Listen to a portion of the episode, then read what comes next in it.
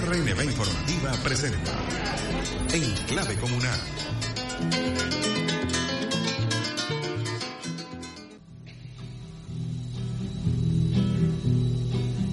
Libertad era un asunto mal manejado por tres. Libertad era almirante, general o brigadier.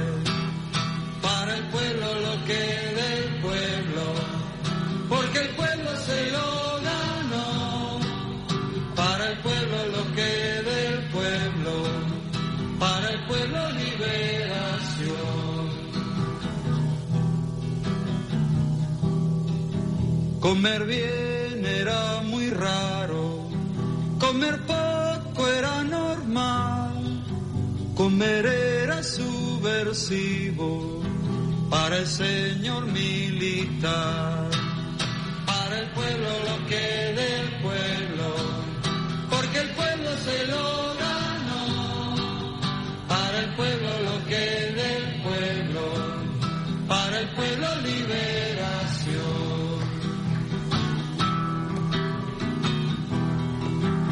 Eran actos de violencia, la alegría popular. El pueblo tiene paciencia, dijo un señor general. Para el pueblo lo que del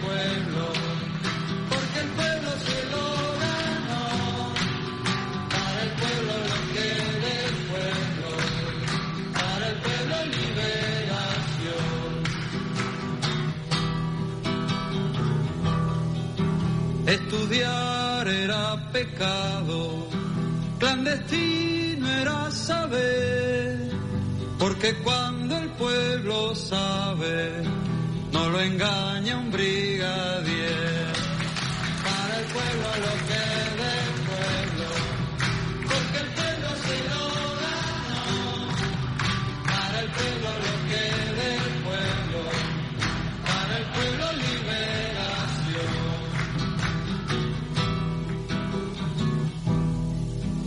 Prohibiremos la esperanza y prohibido está nacer. Eh, no será mucho, almirante. Faltaba más, coronel. Para el pueblo lo que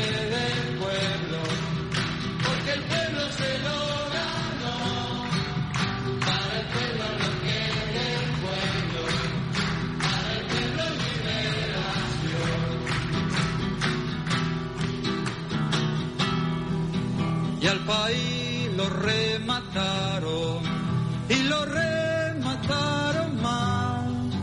Lo partieron en pedazos y ahora hay que volverlo a armar.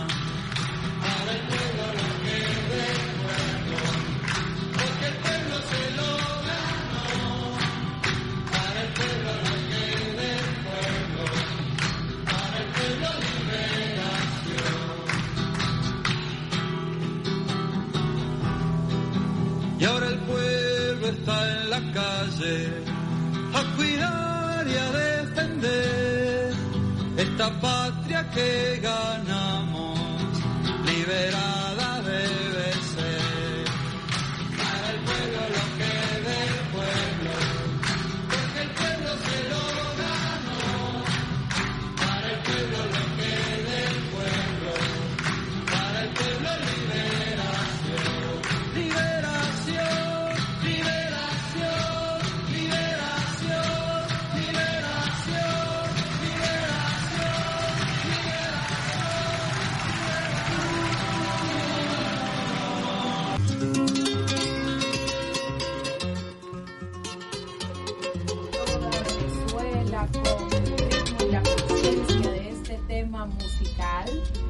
En Clave Comunal, un programa donde le subimos el volumen a la participación popular.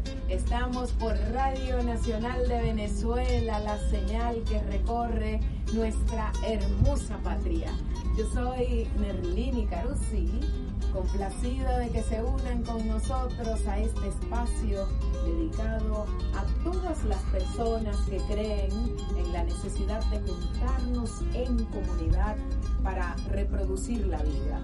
En clave comunal es un espacio que trae el sonido de la esperanza y la expectativa de la vida en comuna.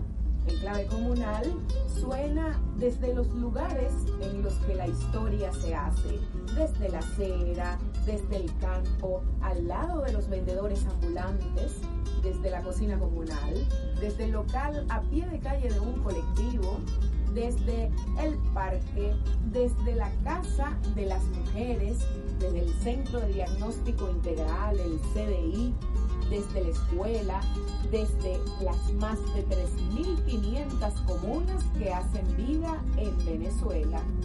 Un programa de emociones, de luchas, de alegrías, de orgullo venezolano.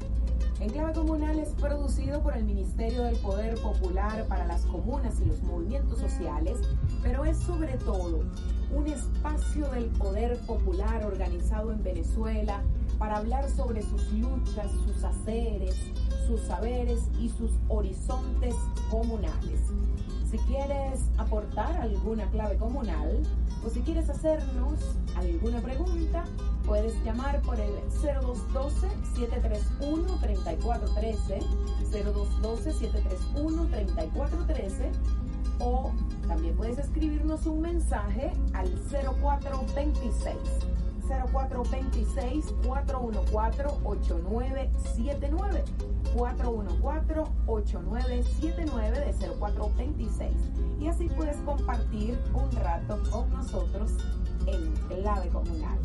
Recuerda que también nos puedes encontrar por nuestras señales en Twitter, arroba comunas, BE, BE de Venezuela, piso y arroba clave de colonial. Pensar en comuna. Uno de los objetivos que se ha propuesto el gobierno venezolano en 2024, en el año 2024 dirían otros, es profundizar siete grandes transformaciones que permitan avanzar hacia la independencia plena del país. Uno de estos cambios política de cara a consolidar la democracia del pueblo, desde una ética comunitaria que permita la reproducción de la vida y ello exige promover la independencia cultural, científica, educativa, tecnológica y agroalimentaria. Para hablar sobre este tema en clave comunal, hoy nos acompaña Eder Peña. Él es investigador del Centro de Ecología del Instituto Venezolano de Investigaciones Científicas, especialista en agroecología insurgente o agroecología política y analista geopolítico de escenarios actuales. Eder Peña es habitante del Valle de Caracas y actualmente aporta como docente en la Universidad Bolivariana de los Trabajadores Jesús Rivero y es uno de los integrantes del Comité Nacional para el Debate de las siete transformaciones planteadas por el presidente Nicolás Maduro. Bienvenido, Eder, ¿cómo está? Buenas noches, Buenas noches a todos nuestros oyentes. Estamos por acá a la orden. Nosotros estamos aquí dispuestos a escuchar de qué se trata este gran debate que ha propuesto el presidente de la República, Nicolás Maduro, pero que además de haber sido propuesto por él, nos interesa conocer cuáles son las razones que llevan a un presidente de un país a convocar a un gran debate nacional en el que se involucran distintos sectores y distintos actores para avanzar dijo el presidente Nicolás, hacia la independencia plena. Bueno, el, presidente Maduro ha, planteado estas siete transformaciones, digamos, eh, amparados o enmarcados en, en lo que él llamó también los cinco consensos, que son quizá el, el punto de partida o la base eh, desde la cual eh, digamos, él, él quiere que, que, avance el debate político este año. El debate de, de, los, de los consensos, que no, no, es un debate, son consensos, tiene que ver con, con los puntos con los que todos los venezolanos deberíamos estar, en los que todos los venezolanos deberíamos estar sumados. Allí está, por ejemplo, la defensa de la Guayana Esequiba, en, esos consensos, pues. Son esas cosas, en, la, reactivación de la economía. Esto, esto es producto también de, del diálogo nacional y de, la búsqueda de, de, evitar la confrontación, que es lo que se ha venido eh, planteando estos 25 años que estamos recién cumpliendo en, en nuestro país desde que, que comenzara la revolución bolivariana. Y estas siete transformaciones tienen mucho que ver con esos cinco consensos porque eh, eh, son como líneas orientadoras, no, no es solamente un debate para ver qué vamos a hacer mañana y cómo vamos a resolver el problema de la semana que viene, sino es buscar el, eh, ese, esa, ese cambio de fase, esa, ese eh, terminar de consolidar este, esos cambios que son necesarios para el país. Entonces él ha planteado estas siete líneas que van desde lo económico, lo político, lo geopolítico, la, la independencia como, como un valor. Digamos, está, está todo eh, concentrado en, en entender que tal como estamos, eh, todavía nos falta. ¿sí? Como cuando uno dice, ah, yo debería cambiar bueno, ¿por qué? Porque tal como estoy, todavía me falta. No es que estoy mal, no es que estoy pésimo, no, es que estoy tal como estoy, yo necesito avanzar, o sea, necesito dinamizar el, el proceso eh, o los procesos, eh, tanto políticos como tanto como de imaginarios, eh, culturales, pues. y eso es lo que, yo a mí me parece que ha sido como el acierto del presidente, pues, tratar de mover la mesa eh, en un debate que sea amplio, que sea extenso, que no, que no se dé con, con urgencias, con agendas eh, precipitadas, sino que sea un debate maduro, un debate que, que se dé con, toda la, la, madurez. Que, que no, que en este caso es un punto de partida esa madurez, cuando yo digo, un pueblo que ha pasado ya 25 años resistiendo embates entonces estamos como ya maduros, planteados, parados, bien este, ubicados para, para avanzar en la discusión de qué es lo que queremos transformar en, en este país. Y justamente como parte de este debate maduro del que nos está conversando Eder Peña, investigador del IBIC, pero también integrante del Comité Nacional para el Debate de las siete transformaciones planteadas por el jefe de Estado venezolano Nicolás Maduro, está la directriz o la orientación de que sea unas transformaciones, que se den unas transformaciones de cara a esta nueva etapa de transición al socialismo, porque se habla de las 7T.next. ¿Cómo se configura este cuadro en medio de este escenario geopolítico que tenemos y cómo estas siete transformaciones apuntalan la transición al, socialismo, sobre todo al ecosocialismo. Sí, bueno, el, el tema, el tema con la, con la transición al socialismo nuestro es que es una lucha este, bastante, bastante difícil, ¿no? en un mundo en donde, donde se dio el, el se configuró la, materialidad del mundo de cara a una globalización que, terminó eh, poniendo cada paso y cada cosa que uno hace en manos de, unas élites, aumentando la concentración de no solamente de, la, de la naturaleza y de la fuerza de trabajo, sino de la concentración de las ideas. Eh, hoy en día la transición al socialismo es, es un debate que, que sigue vivo. Y, y, sigue vivo porque hoy en día tenemos precisamente la, la convicción de que el sistema capitalista en el que estamos es este destruye la, la, reproducción de la vida. Es decir, destruye las posibilidades de tanto de la especie humana como del resto de la naturaleza de poder este, mantenerse en las condiciones en las que se ha venido manteniendo durante miles de años y esto, y, y este debate está, está más vivo que, que nunca. Y cuando digo que está vivo es porque, porque se siguen dando las contradicciones que, que el capital impone en, en todo. El capital hoy en día ordena la naturaleza. Es decir, desde lo que tú te comes en, la mañana hasta cuántos árboles van a hacer fotosíntesis en la selva amazónica, eso es determinado por el capital hoy en día. Entonces, el capital es una especie, digamos, esa tesis de Jason Moore de que del capitaloceno es porque el, el capital es una especie de era geológica Sí, de, de, de, eventos geológicos que determina cuál, cuál va a ser el comportamiento. En lugar de ser responsabilidad del hombre exclusivamente. No, porque eh, este, exacto, el, el, planteamiento que ha dicho siempre el capitalismo, o que dice la, la propaganda, los, nuestros medios, la, la, la, fachi media, como yo le llamo, es que es el ser humano, la especie humana la responsable de, no, no, es el capital.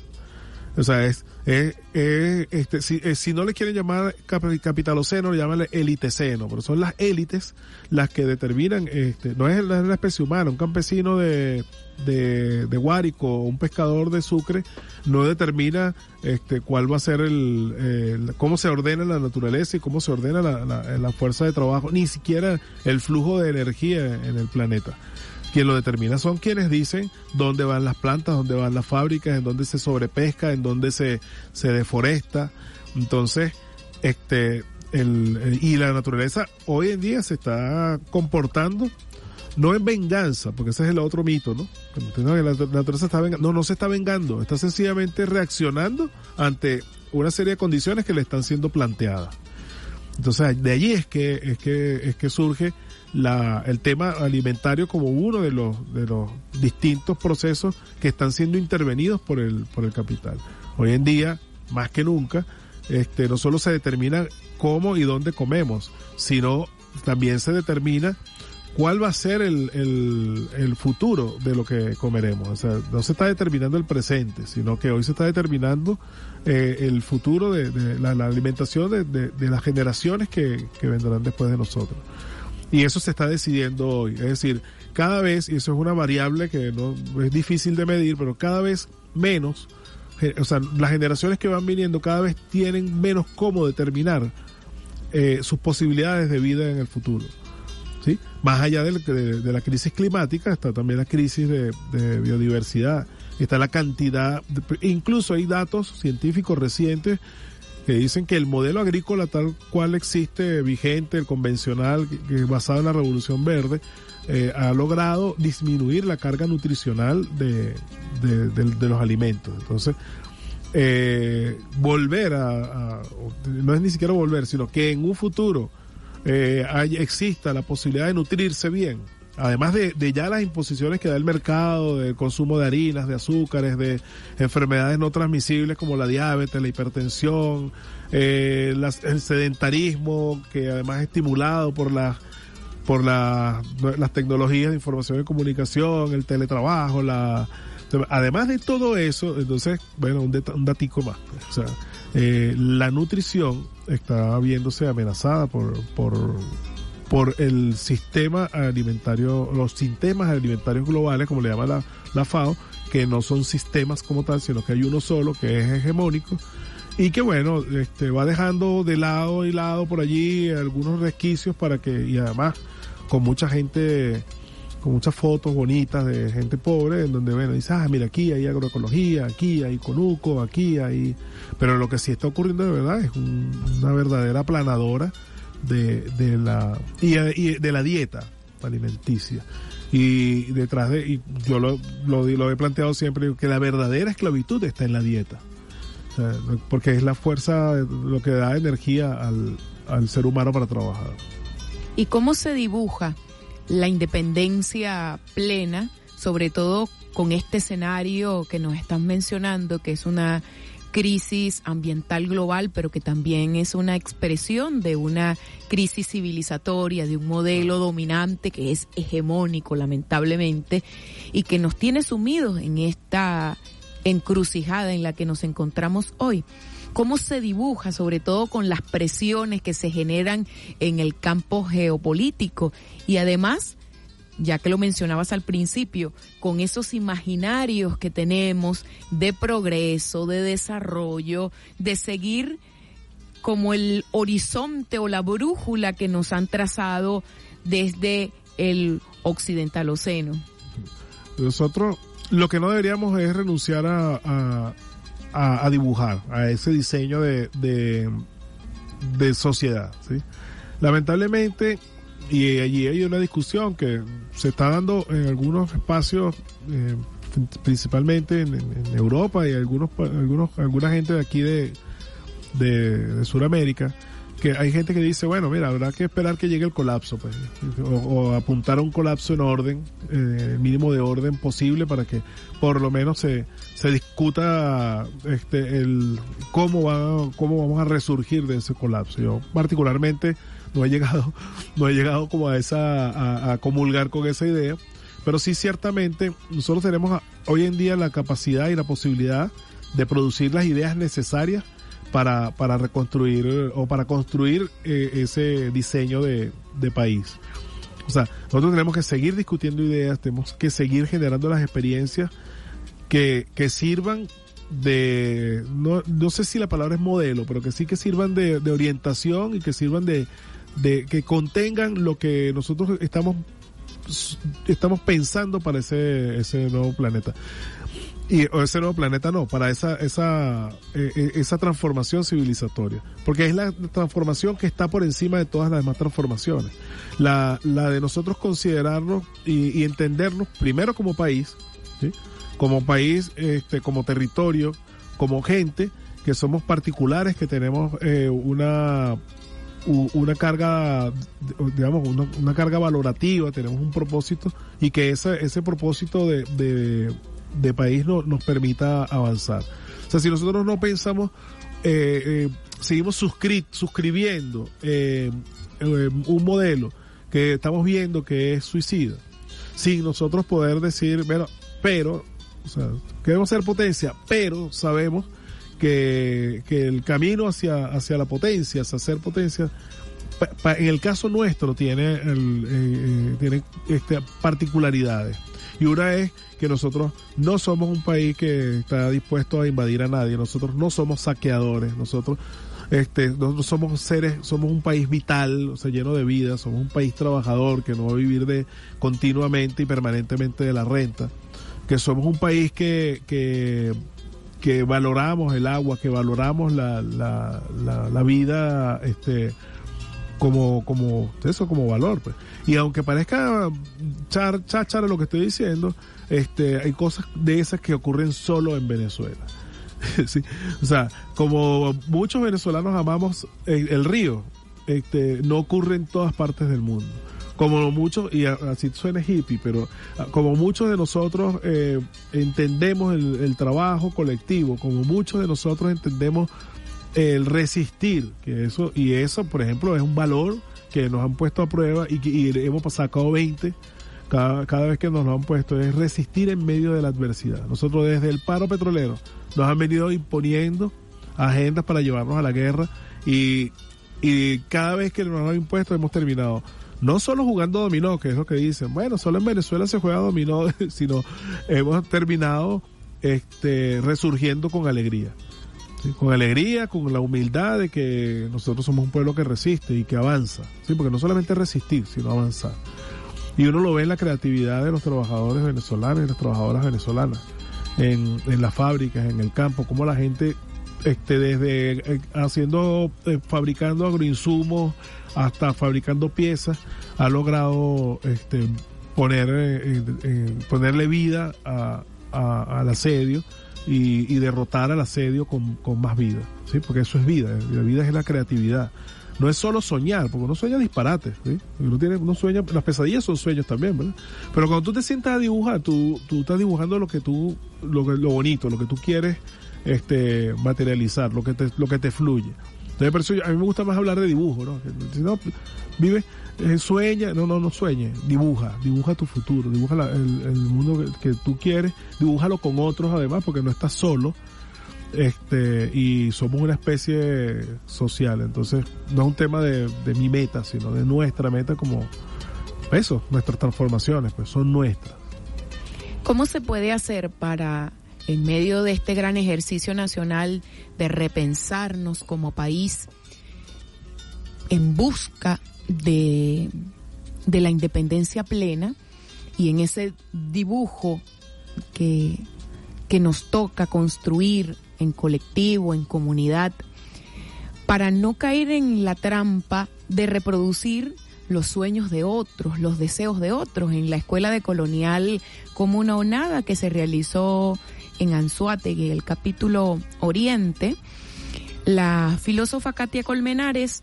insistía en la necesidad de crear el deseo de comuna, porque la colonialidad la tenemos metida hasta en nuestras aspiraciones y en nuestros en, en, en nuestros deseos. Entonces, ¿cómo hacemos para que ese futuro que estamos dibujando, que también es parte de ese presente que tenemos, no repita las mismas contradicciones que nosotros estamos cuestionando y que no queremos volver a repetir. Sí, eh, eso es lo bueno de las crisis. lo bueno de las crisis es que eh, acrisolan, eh, lo ponen a uno a, saber si es chicha o es limonada. Es decir, ahí es donde tú, las crisis son las que te permiten decir, mira, no, ya va, esto, eh, estoy repitiendo el mismo patrón, entonces claro, si, si eh, voy a tratar de solucionar una crisis con la, el mismo razonamiento que me llevó a la crisis, entonces estoy repitiendo la crisis y la estoy convirtiendo en una...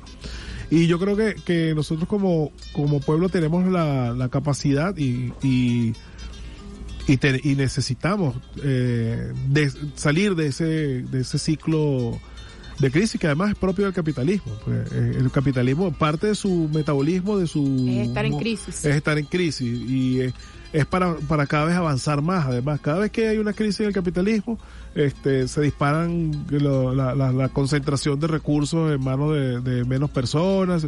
Entonces, nosotros hemos descubierto y, y, quizá lo que nos falta y quizá este debate sirva para tomar nota de qué fue lo que nos sirvió, porque eso incluso es un planteamiento espiritual, ¿sí? Es qué, qué fue lo que me sirvió para poder este, deslastrarme de la crisis y tomar nota, es decir, nosotros como pueblo, eso, yo, yo hago un llamado, es sentarnos, mira, ¿qué fue lo que nosotros no, no, no nos ayudó? Ah, nosotros teníamos dependencia tecnológica. Ah, bueno, entonces es empezar a pensar cómo, de, cómo, cómo, dejar de depender eh, tecnológicamente de, de, otros países, desde la industria petrolera hasta la industria este, eh, eh, alimentaria, pues. Y saber de allí cómo, bueno, cómo, cómo desmarcarte de, de los, de esas cosas, de esos, de esos, esas prácticas que, que producen la crisis. Pues. Incluso de la ideología que está detrás de las tecnologías claro. que utilizamos. Estamos en clave comunal por Radio Nacional de Venezuela conversando con Eder Peña, investigador del IBIC y él también es integrante del Comité Nacional del gran debate nacional que se está dando por las siete transformaciones en esta nueva etapa de transición al socialismo. Vamos a hacer una identificación radiofónica de la emisora y al regreso continuamos con más de Enclave Comunal. Es momento de hacer una pausa de Enclave Comunal. Enclave Comunal. Estamos de vuelta con más de Enclave Comunal.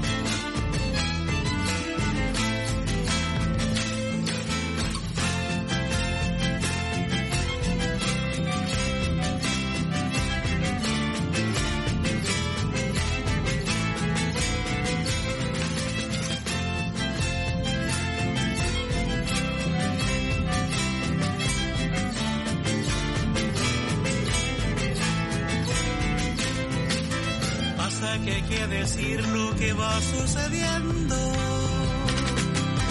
Pasa que hay que cantar lo que vamos sintiendo. La tierra que heredamos es nuestro sustento. Si no la protegemos, futuro tormento.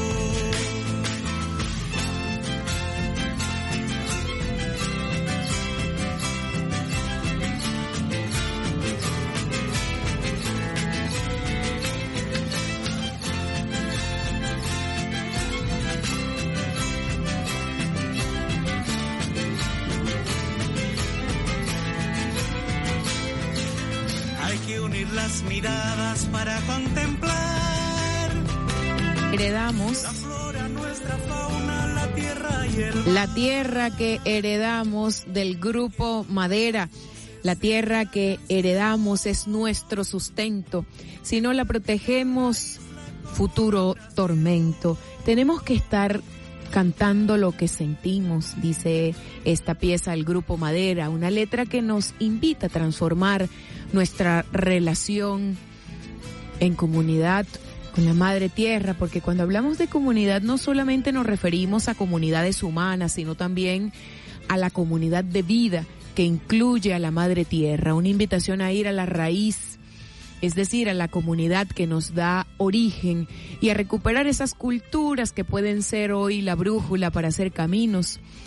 Creo que esto hay que pensarlo con mucha seriedad, sobre todo cuando estábamos conversando en la pausa con Eder Peña. Eder decía la importancia que tiene que este debate sea un debate en el que se incorporen los distintos actores y al principio del programa escuchábamos la canción de Piero que dice para el pueblo lo que es del pueblo y así como la libertad estaba concentrada en pocas manos, en unas tres manos, a veces los debates también como que se quedan en manos o de los académicos o de los burócratas, decía Eder, y muy pocas veces damos el debate o en los distintos espacios. Entonces, esta es una oportunidad para que Eder Peña integrante del Comité Nacional de Debate por las siete transformaciones planteadas por el presidente de la República, Nicolás Maduro. Sí, bueno, fíjate, eh, las palabras son muy importantes eh, para el debate y para la construcción. Una palabra, por ejemplo, que utilizamos mucho que es tenemos que recuperar las culturas. Nosotros tenemos eh, que recuperar de las culturas que nos antecedieron lo mejor para construir nuevas culturas. En el presente. En el presente y, y, y avanzar en esa construcción hacia el futuro. El, muchas veces tendemos, no sé si es por una especie de, yo creo que esto también es muy, muy de, la, de la academia, esto que llaman la teoría del buen salvaje, ¿no? Que, uh -huh. que es que tendemos como idealizar a, a, a, al pasado así como si fuera algo plano y de allí del, del, pasado nosotros tenemos este ciertamente que recuperar lo mejor y una, una de las cosas es y, y, de, de, y lo que se ha perdido es el amor por la tierra por la tierra eh, y por el territorio que, como sabemos son cosas distintas pero que, que se, se interrelacionan y construir desde allí el amor por el territorio es un reto. Y es un reto más que todo en la ciudad, porque en la, en la, en la ciudad alguien está parado al lado tuyo fumándote en la cara, que me ha pasado, o cualquier cosa, y te dice, es que la calle es libre. Entonces, sigo ¿no? con lo de las palabras. Entonces, la libertad en la ciudad eh, de pronto se ha convertido como en anarquía. Y es allí donde entra el, el, tema comunal y la discusión de la comuna y la ciudad que entendí, entiendo que se discutió aquí la semana pasada. Pero bueno, en el, en el marco de, de las siete transformaciones, una cosa que es importante es desburocratizar el debate. Es decir, que el debate se convierta en el, en el día a día y que sea, y que deje de estar es, la palabra secuestrada es fea, ¿no? Pero creo que es la, la que más, la más acorde, que deje de estar circunscrito, para decirlo de una manera bien, eh, a los espacios académicos o a los espacios, eh, digamos, ministeriales o institucionales, y que esa, esa, ese debate comience a, a caminar, porque es un, además un, un debate que camina solo, porque además eh, en esas siete líneas, se encuentran también las aspiraciones de, la gente de hoy en día, de todos nosotros que andamos en la calle, que nos subimos en el autobús, que andamos en el, que trabajamos, que tenemos que, esas transformaciones están allí. Yo le decía a unos amigos en estos días, le digo, nunca como hoy, la gente, la gente en la calle, nosotros así, discutíamos la geopolítica porque no la entendíamos, no sabíamos qué, y hoy en día que en el medio de, de, una tensión este, entre unipolaridad y multipolaridad, la, la, la comprensión de, de qué es lo que se está discutiendo está más presente que nunca. Ah, pudiera ser que esa discusión es para ver quién lleva el, el modelo de desarrollo que está degradando el planeta, eh, quién lo, quién lo conduce, ¿sí? ¿Quién, si lo lleva este o el otro pudiera ser. Como Pero que si fuese un cambio de actores, sí, nada más. eso, como dicen por ahí, que el mundo es un hospital en donde muchos quieren cambiarse de cama y pocos quieren curarse. Bueno, de pronto estemos en esa tensión. Pero que estemos comprendiendo, o sea, como nos- nosotros, como ciudadanía, como gente en la calle, Pobladores. que pobladores estemos entendiendo que esa discusión es importante y que esa transformación, eh, es- esa transformación Venezuela de cara a ese a ese a ese escenario se discuta, eso es muy importante. Eh, Eso es vital. O sea, ¿Por qué? Porque nosotros no deberíamos perder el, el horizonte. Ah, que eso pasa porque nosotros tengamos que discutir también el tema de cómo las sanciones nos han impactado. Claro, pero este, tiene, esa discusión tiene que ser eh, abierta, transversal, que vaya, que no solo se quede en lo coyuntural, en la necesidad urgente, sino que también porque porque lo que nos lleva a la necesidad lo que nos ha llevado a la necesidad urgente que tenemos ha sido precisamente el problema para planificar el y para dibujar el, el futuro y en eso creo que, que que deberíamos estar pensando en cómo trabajamos en cómo comemos en cómo producimos eh, este porque es precisamente en la producción en donde está el donde está el nudo crítico nuestro como como como país en cómo producimos y qué producimos y para quién producimos. Este, y eso se logra a través del trabajo, pero quien, eh, la base del trabajo es la naturaleza, que es la que nosotros transformamos cada vez que trabajamos. Cada vez que, que, que se siembra, cada vez que se, que se, que se procesa petróleo, que se produce petróleo, estamos transformando la naturaleza. Entonces, tenemos la oportunidad hoy en día, en plena crisis, de una crisis estructural, que, que es integral, porque así como el capitalismo se pensó para dominar el planeta, es decir, el capitalismo no solamente piensa en, en cuánto, cuánto va a ser la ganancia que va a sacar de un barril de petróleo o de una o de una mina de oro. Él piensa cómo va a transformar la naturaleza, cómo va a vivir la gente, dónde va a vivir. Este, Así lo pensó el capitalismo. Ah, este, Pues eso nos toca a nosotros pensarlo también. O sea, pensarlo, pensarlo. ¿Por qué? Porque no existe el capitalismo. No, nos toca pensarlo porque nosotros tenemos que pensar cómo será el mundo sin, sin, sin capitalismo. Porque es un secuestro el capitalismo. Eso sí es un secuestro. Porque no, Y allí cuáles serían los desafíos que tiene la comuna, la comuna venezolana. el territorio. El primer desafío que tiene la comuna es el territorio. Es qué hacer con el territorio. Cómo utilizarlo, cómo sentirse dentro y parte del territorio, cómo ubicarse dentro del, territorio. ¿Cuál es el mayor reto? El de la comuna urbana. Porque la comuna urbana no está pensada para la gente, está pensada para almacenar gente, como depósito de gente. Así, así está pensado el territorio urbano. O sea, el barrio, cualquiera que quiera en Caracas, está pensado como depósito de gente.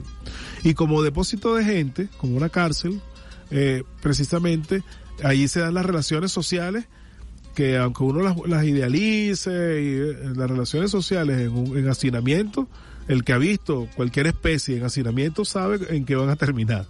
Entonces, este, transformar esas relaciones sociales depende de cómo uno este, piense el territorio, cuáles son la, la, cuál es el, cuál será la, la, distribución, el orden, la organización de ese territorio este, cómo, cómo se va a utilizar el agua, cómo se va a utilizar la energía, cómo se va a conducir la gente. Eso es lo que nos va a permitir a nosotros cambiar los códigos que el capitalismo nos ha impuesto para vivir en ciudades. ¿Que es fácil? No lo es.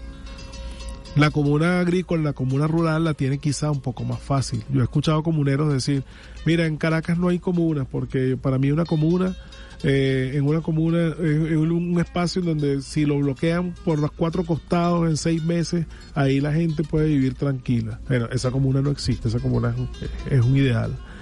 No existe aquí, no existe en Apure, no existe, no existe. Habrán comunas que han, que, que han avanzado en el, en la, en la producción de alimentos, de pro- esa no existe.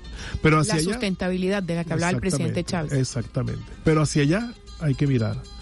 Hacia allá hay que mirar porque eh, precisamente una de las de, de los grandes retos que, que nos han planteado este sistema sancionatorio, que es una arquitectura perversa de apropiación de la riqueza. O sea, eh, las sanciones no son un castigo, ni son una, no es una pela que le están dando a la gente. Sí, uno habla de la pela y todo, pero es que es, eh, la- las sanciones son una fase superior del imperialismo, si hay que decirlo de alguna manera, es la arquitectura hecha por las malas para poderme apropiar de tu, de tu, de tu mentalidad, ¿sí? Porque lo que bulle en el, en el, en, en, en unas condiciones como, como las sanciones es eh, la necesidad primaria. Yo resuelvo yo primero yo, segundo yo, tercero yo.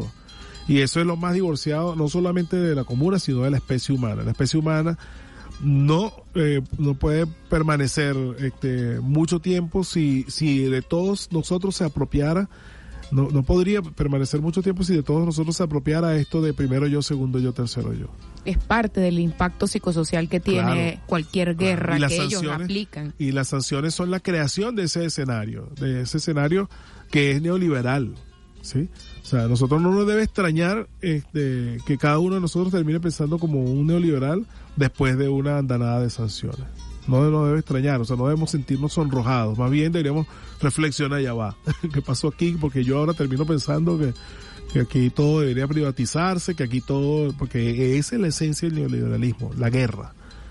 La guerra, la carencia, eh, el miedo, ¿sí? El miedo al otro. O sea, eso es lo que va creando el- una, una matriz de pensamiento neoliberal. ¿Y qué rol juegan los imaginarios, sobre todo en lo que queremos, lo que queremos como país, cómo nos vemos en el futuro, qué es lo que aspiramos dibujar en este gran debate nacional de las siete transformaciones? Bueno, nosotros deberíamos renunciar a hacer, a hacer una mina. Yo creo que eso es lo primero que deberíamos pensar. Renunciar a hacer una mina. No pensar que mañana vamos a hacer, eh, son dos cosas distintas. Eh, eh, no, pensar que mañana vamos a hacer una mina porque mañana, se, mañana ya no vamos a depender del petróleo. No, nosotros vamos a seguir dependiendo del petróleo un tiempo. Pero nosotros tenemos que poner los ojos en dejar de depender de, del petróleo, de los minerales, dejar de hablar de la riqueza del país. eh, y cuando esa riqueza vas a ver, no estamos hablando de riqueza, estamos hablando de mercancía, estamos hablando de lo que podemos vender para que nos den dólares para poder comprar el teléfono celular o la... nosotros deberíamos ir enfocándonos hacia, hacia un, país que pueda fabricar este, lo necesario para vivir, que pueda eh, tener lo este contar con el agua con el con, con, con la, la, la- ¿cómo se llama? la, la tierra eh, para poder comer para poder vivir. Y, y hay gente que te dirá bueno pero tú lo que quieres es que volvamos a andar en Guayuco y en Alpargata no no que podamos vivir con lo que tenemos Quizás esa es parte de la recuperación de la cultura comunitaria Sí, que tenían nuestros ancestros. Sí, porque es lo que te hace entenderte con el otro. Y no estoy diciendo, aquí estamos hablando por una radio que está hecha con tecnología. Y no hay ningún tipo de, de, de divorcio, por lo menos en el, en el, en cuando se entiende que la tecnología es para el uso que, que, que reproduzca la vida. Pero cuando existe la tecnolatría, es decir, cuando sentimos que, o, o empezamos a soñar, ahí sí estamos soñando y soñando disparate, que la tecnología y la ciencia nos van a resolver este, los problemas en los que estamos metidos. ¿eh? Los problemas en los que estamos metidos. o sea, la y que ha sido la exacto. misma ciencia y la tecnología la que nos Exactamente, tiene que ha metido en esta crisis. contribuido a- a, Contribuido. generar las condiciones. Entonces allí es donde, donde, y eso tiene que ser parte del debate. ¿Sí? Porque aquí yo no estoy dictando leyes, ¿no? Yo estoy, estamos hablando de un debate. Si a mí me llaman hoy, mañana o la semana que viene para un debate, pues llevo estos mismos insumos a decir, bueno, mira, esto es lo que yo traigo. Tanto cuanto nosotros este nos vamos a, retratar en un, en un país con un escenario tan complicado, eh, ¿qué tenemos para eso? ¿qué ciencia tenemos para eso? ¿Qué educación tenemos para eso? ¿Qué economía tenemos para, para ese, para ese planeta que va directo al colapso? que está eh, sufriendo además eh, el asedio de, de, un monstruo imperial que no quiere este, renunciar a la hegemonía de, de un plan de, de, esa de ese planeta entonces de cara a eso eh, está la está, está, está nuestro reto pues como país y no tener pena a, a, discutirlo como venezolanos. Nosotros no tenemos por qué sentarnos a discutir como si, como si aquí hay que traer un libro de un alemán y de un japonés y de no sé qué. Eh, nosotros tenemos los insumos para, para un debate franco, abierto, tenemos la gente, tenemos la, la, las posibilidades y sobre todo eh, este, desconcentrar ese debate, es decir, desburocratizarlo, como yo digo, abrirlo a la calle. Eh, si hay que tener una pedagogía nueva para, para que podamos discutir en la calle estas siete transformaciones y además discutir los problemas reales que tenemos hoy del agua, del y si, sigo hablando del agua porque porque tú sabrás por qué, ¿verdad? Porque estamos en un año niño y y, está, y tenemos que estar hablar de ese tema porque es importante, o sea, que nosotros podemos estar en, enfrentando este, problemas hidro, hidrometeorológicos en los próximos meses y deberíamos estar eh, reflexionando sobre ese tema para poder por lo menos hacer conciencia de, de, del, de la importancia que... Y que sin agua que, no hay alimentos. No, exactamente. Entonces, yo creo que sí, yo creo que nosotros tenemos la posibilidad, eh, estamos en un buen momento para, para dar ese debate.